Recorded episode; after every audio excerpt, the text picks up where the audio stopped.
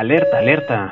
Pues bueno, temporalmente eh, a todos los que nos están escuchando, vamos a cambiar un poco el formato y la forma en cómo veníamos haciendo las cosas en este podcast. Por motivos personales, Gonzalo pues no ha podido estar eh, con nosotros, pero pues pronto regresará y lo esperamos con ansias. Pero para ustedes eh, que nos siguen y se han estado perdiendo las últimas noticias y han dejado de estar informados, vamos a estar platicando aquí en este podcast. Les estaremos contando las noticias más recientes o las más importantes en materia ambiental agregando como siempre un poco eh, de la opinión personal para poder digerir de mejor manera todo este contenido. Pues muy buenas tardes, muy buenas noches o muy buenos días. Bienvenidos a su chismecito ambiental. Esperamos que les gusten los que les traemos esta semana. Y ya saben, suscríbanse, compártanlo, cuéntenlo a quien más confianza le tengan. Empezamos. El río Paraná se seca, la mayor sequía en 77 años. ¿Qué pasaría si la sequía causada por la deforestación descontrolada, el cambio climático y los ciclones naturales afectara el caudal de los ríos del mundo? Según los expertos, estas son las causas de que el caudal, es decir, la cantidad de agua que se desplaza por el río Paraná, por ejemplo, sea tan baja.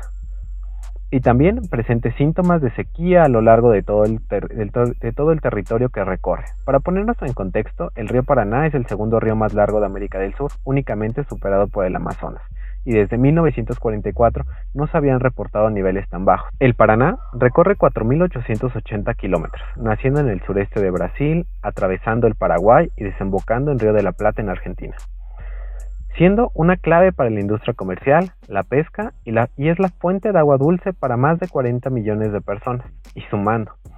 Como podrás imaginarte, en este río también se transportan granos, y el que se seque o bajen sus niveles haciéndolo innavegable para los barcos, hace que se consideren rutas terrestres, las cuales provocan alternativas menos sostenibles debido a que el transporte terrestre produce 100 gramos de CO2 por cada tonelada, por cada tonelada por kilómetro transportado, en comparación con la fluvial, la cual solo produce 20 gramos por tonelada por kilómetro. Esto sin contar que es más costoso por las grandes obras de infraestructura que se tendrán que crear y la contaminación de las mismas.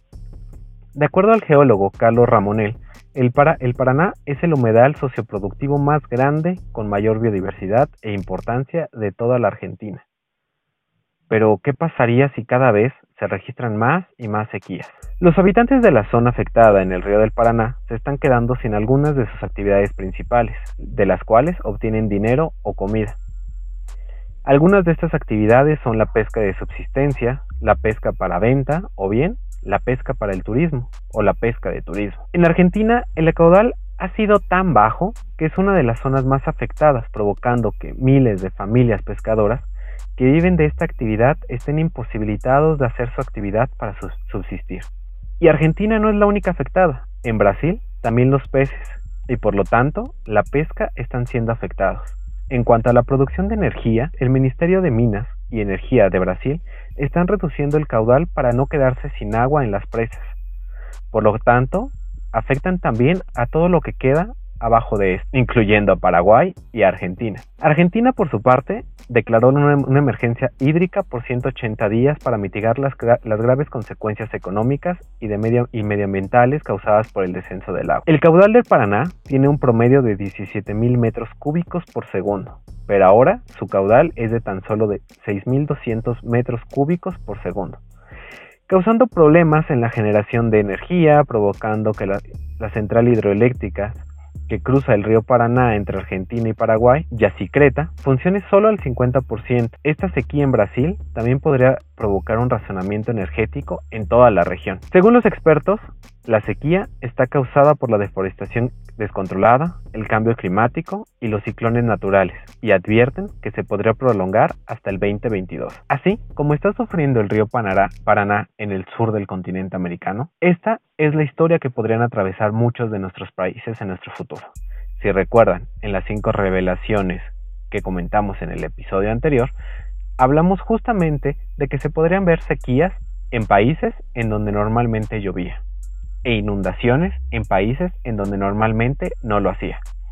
Por lo cual, todos estamos conectados y de una u otra manera vamos a estar afectados por las consecuencias del cambio climático, lo cual afectará nuestra vida diaria y la forma en la que estamos viviendo actualmente. La única manera en que podemos hacer las cosas es cambiar, es cambiar nuestro, nuestro estilo de vida.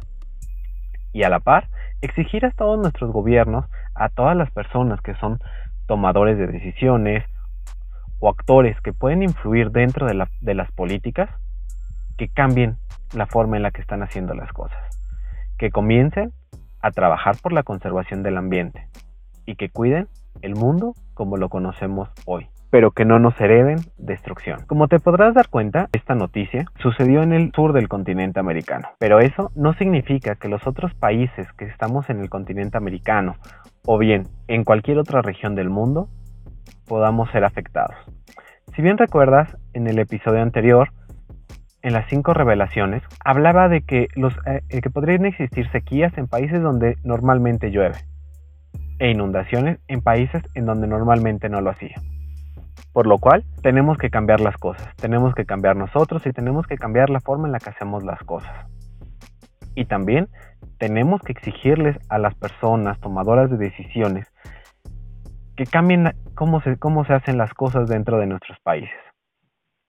Porque esa es la única medida que nos puede llevar a que no, no lleguemos al desastre ecológico y al menos en el desastre ecológico, el cual hará sufrir no solamente a la población humana, sino a todos los seres vivos dentro de nuestro planeta.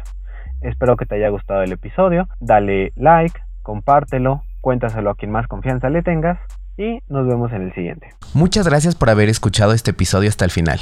No olvides compartirlo, suscribirte y seguirnos en nuestras redes sociales. Nos vemos en un siguiente episodio.